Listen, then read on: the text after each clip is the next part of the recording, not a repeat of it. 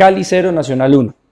Resultado de la cuarta fecha de los cuadrangulares de la Liga Águila 2019-1 correspondientes al Grupo B.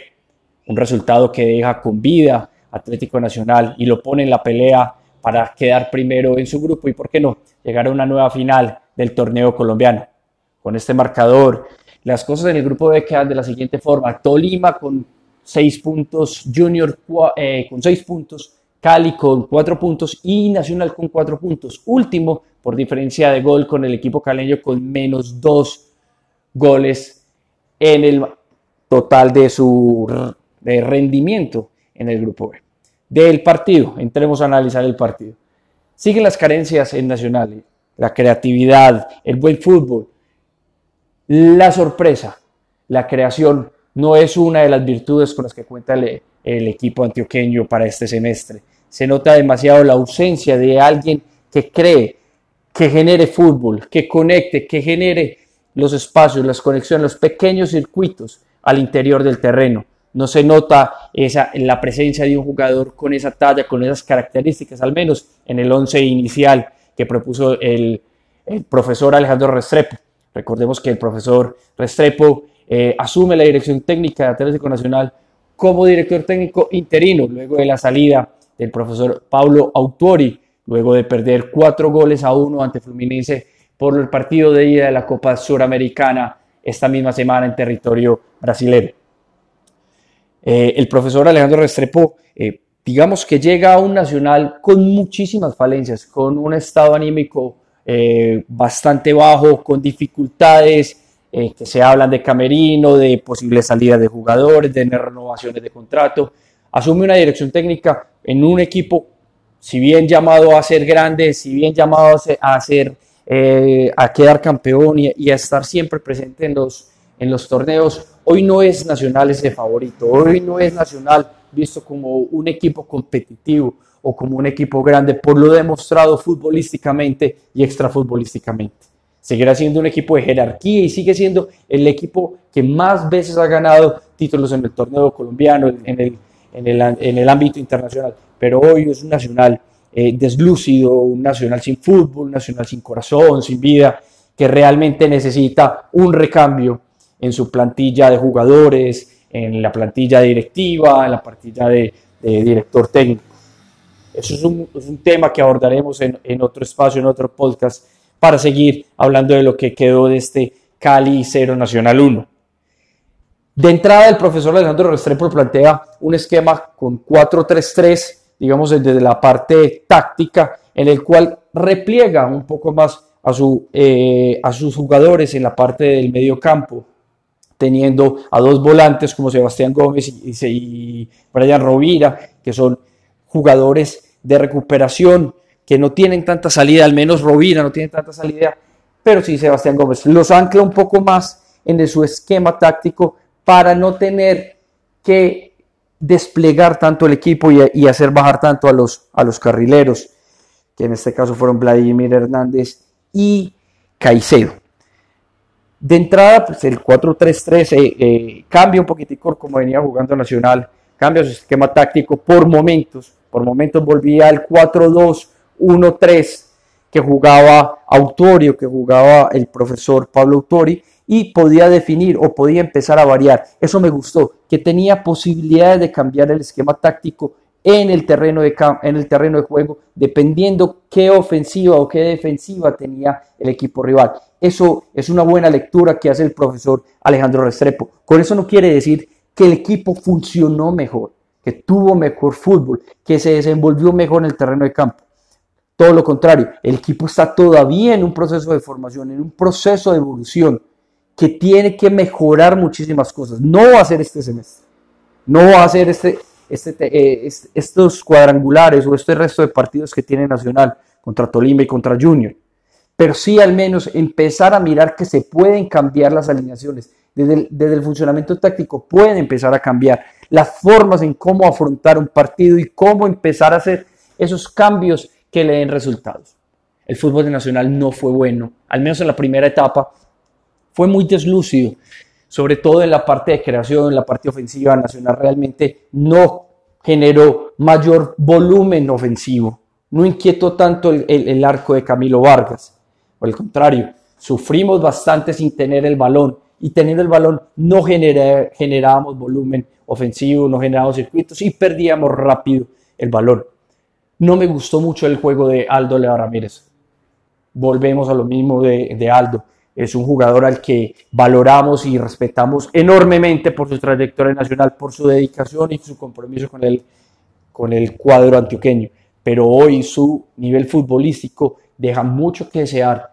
Sabemos que no hay jugadores suficientes para rotar en la nómina de Atlético Nacional, pero creo que Pablo Cepelín está muy por encima del nivel de Aldo y le da otro tipo de función y otra dinámica al equipo antioqueño.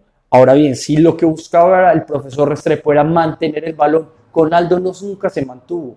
Difícilmente teníamos el balón salía mucho más Sebastián Gómez manejando y sacando al equipo, incluso el mismo Daniel Bocanegra, que Aldo. En esa línea de tres se tiraba sobre un lado, sobre la derecha o la izquierda y empezaba a alternar. Pero realmente no se encuentra Aldo, no es un nivel futbolístico y realmente no le está aportando mucho al equipo. En la saga defensiva, Nacional se comportó bien, no jugó Machado, hombre de confianza en su momento de Pablo Tori, hombre de confianza del profesor Queiroz en la selección colombiana, no jugó, jugó Mafla. Si bien Mafla no es de los amaños ni el agrado de la mayoría de la hinchada, a mí no me disgusta el juego que él tiene, es muy limitado, sí, le faltan condiciones, sí, pero tampoco ha tenido los suficientes minutos para poderlo poner a rendir con el equipo profesional o con el equipo titular. Por banda, no lo hizo del todo mal, le faltan muchas cosas, pero al menos demostró muchas mejores virtudes que Machado en los últimos partidos. Le faltan mejorar algunas, algunas situaciones y mejorar sobre todo en temas de fundación, pero para, para el partido que, jugó el día de ayer no lo hizo nada mal. Por banda derecha, Elibelton Palacios eh, fue un partido regular, tanto en salidas como en la fase defensiva. Me gustó más defendiendo que saliendo, saliendo no, no, no tuvo tantas precisiones y realmente no tuvo tanto compromiso al momento de generar volumen ofensivo. En la saga de, eh, en la saga de centrales, Daniel Bocanegra es inmenso. Realmente el nivel del capitán actual de Atlético Nacional es muy bueno. Me gustó mucho su partido, sabiendo que había, no había jugado un gran partido en Brasil con frente a, eh, a Fluminense, pero al menos mostró algo diferente. Siempre es el que saca pecho, al menos en los últimos partidos, en Atlético Nacional. Y, qué decir del gol. Un señor gol. Volvió a marcar por liga Daniel Bocanegra, volvió a marcar de tiro libre y se mandó un golazo, un gol que le cuesta, que le da a Nacional no solamente tres puntos, sino la posibilidad de seguir peleando y estar con vida dentro de su cuadrangular. Vico Hernández tuvo un partido flojo, creo que se vio comprometido en algunos centros que le generaba Nacional, sobre todo en el primero en, los primeros minutos un cabezazo de dinero que pega en el palo, Nico se queda mirándolo y esperando que reaccione. Les entraron mucho a Nacional, le pelotearon mucho. Yo creo que ya los rivales han encontrado que a Nacional se le puede pelotear porque por bandas no generamos esa presión suficiente y evitamos los centros de costado. Y en el juego aéreo, si bien Nicolás Hernández y Daniel Bocanegra tienen buena talla, le va mejor al, al, al, capitán, a Daniel Bocanegra, en ese juego. A Nico lo vi un poco flojo, lo vi un poco perdido por momentos en el partido. Sin embargo, con Daniel Bocanegra se complementan muy bien y hacen una gran pareja. Digamos que eh, en un partido difícil para Nacional, ellos dos salvan también parte de la papeleta de lo que fue el triunfo en territorio azucarero. En la parte ofensiva, tanto Vladimir Hernández como Brandon Caicedo, Brandon Caicedo se le nota su juventud, se le nota todavía su inexperiencia, se le nota todavía su ansiedad los partidos, se nota que todavía no entiende muy bien el tema de banda, hacer el relevo, bajar, hacer la doble marcación, ayudar en banda para que no hagan el 1-2, para que las paredes del equipo rival no funcionen. Todavía le falta entender un poquitico mejor el concepto. Y por banda sigue siendo muy desorganizado. Eh, todavía le falta más fundamentación, le falta mejor manejo del balón, tomar mejores decisiones. Si bien tuvo una muy clara en la que le puso un pase a Vladimir Hernández y en el primer tiempo que Vladimir pasa derecho y no alcanza a conectar bien. Creo que es lo único rescatable de, Brandon Caicedo. Sin embargo, es un jugador juvenil que debemos esperar y que se le den dar más minutos para que evolucione su nivel de juego. Vladimir tuvo un partido muy bueno, regular, regular de bueno, regular no de malo, sino regular bueno, y cada vez, digamos, muestra chispazos de lo que queremos ver en Nacional. Dentro de su regularidad no brilló, pero al menos ayudó un poco más en marca, cosa que Caicedo no hizo.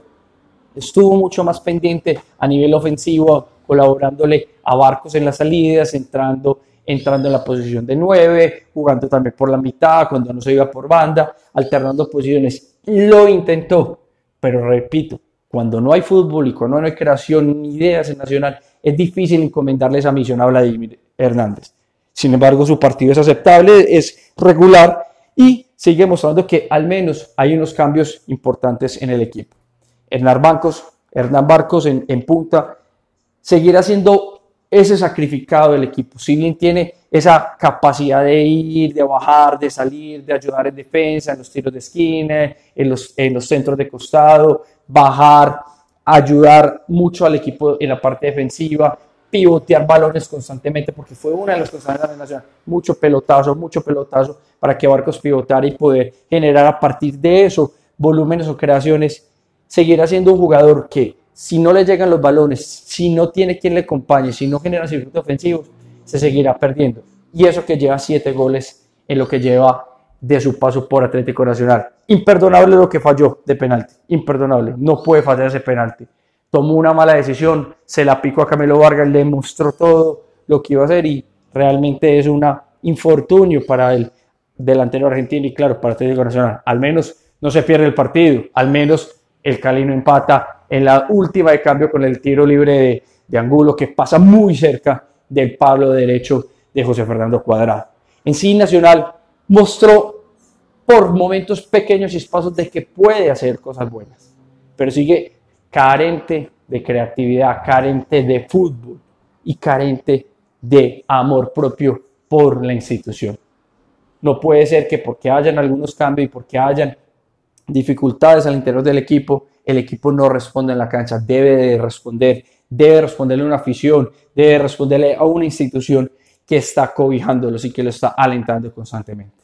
Se viene un partido contra el Tolima en Ibagué, duro, difícil como él solo. Tolima ya le tiene la, la medida Atlético Nacional, ya sabe a qué juega, cómo jugarle y cómo ganarle. No va a ser un partido fácil. Recordemos que en el todos contra todos perdimos dos goles contra uno en Ibagué y los últimos resultados ante Tolima, tanto en el Atanasio como en el, eh, en el Manuel Murillo Toro, no han sido los mejores para el Atlético Verdolaga.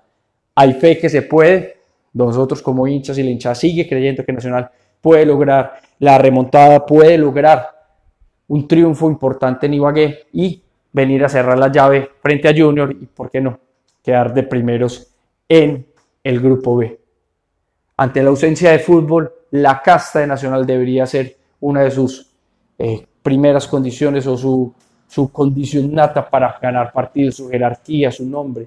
Pero pareciera que esto por momentos también se perdiera en Atlético Nacional. Mucho por, por corregir, mucho que ver.